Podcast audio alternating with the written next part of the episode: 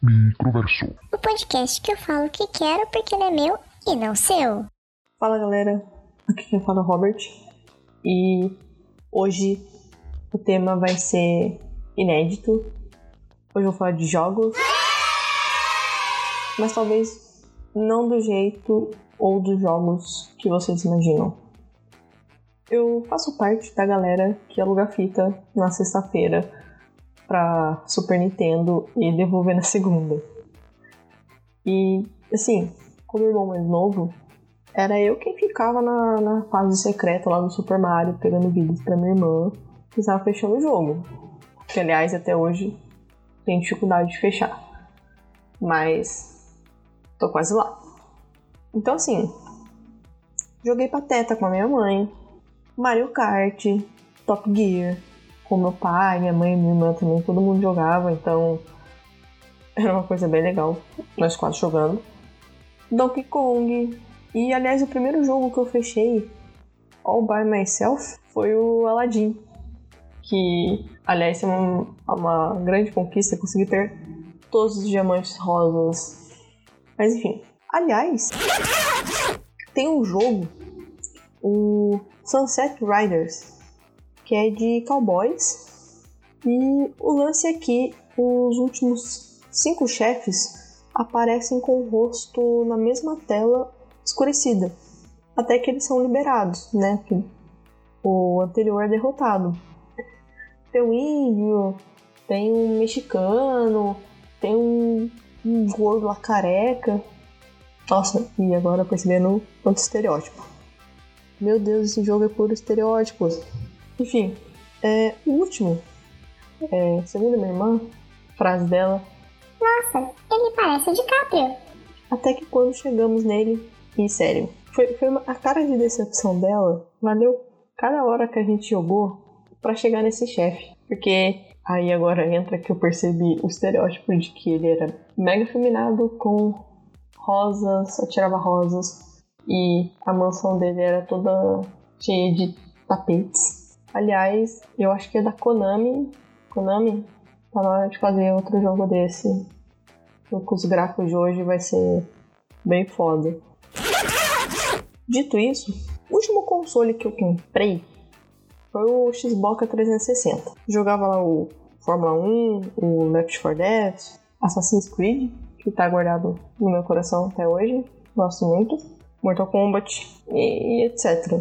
Aliás, o jogo do Batman Lego é muito bacana lá. E eu vou ser sincero, nos modos campanha, eu jogo mal, galera. Tipo, isso é verdade do crua. Eu jogo muito mal. Eu não sou um bom jogador. Já tirando Just Dance, porque, né, lá eu mando bem, assim. Então, assim, eu joguei alguns jogos no Xbox One de um amigo durante os anos, como o Unravel, que é um jogo muito fofinho, muito fofinho mesmo. Do bonequinho lá de. acho que é de lã, se eu não me engano.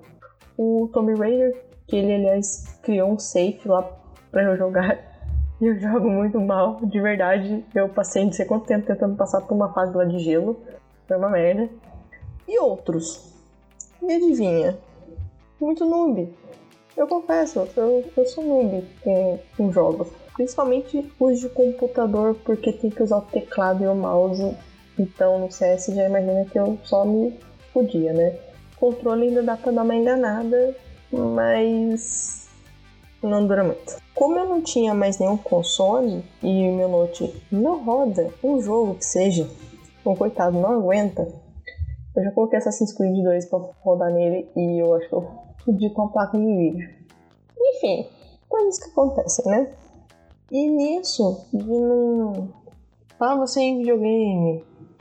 O computador não ajuda.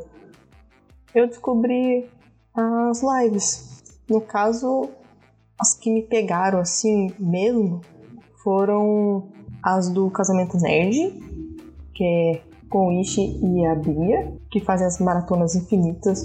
É muito da hora. E o papo que rola lá durante as lives são legais também. E é um lugar bem acolhedor.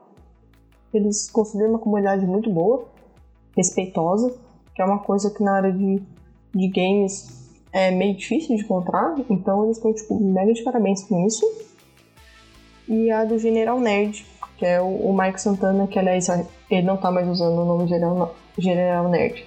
Eu adorei ver ele jogando Fortnite e, e também os papos e até as músicas que ficavam lá tocando no fundo. E também o Mike tem uma comunidade bem da hora, então são pessoas muito boas para acompanhar. Eu vou deixar a arroba deles na descrição, provavelmente vai é a mesma arroba, acho que do Twitter e do Instagram, então você confere depois ali.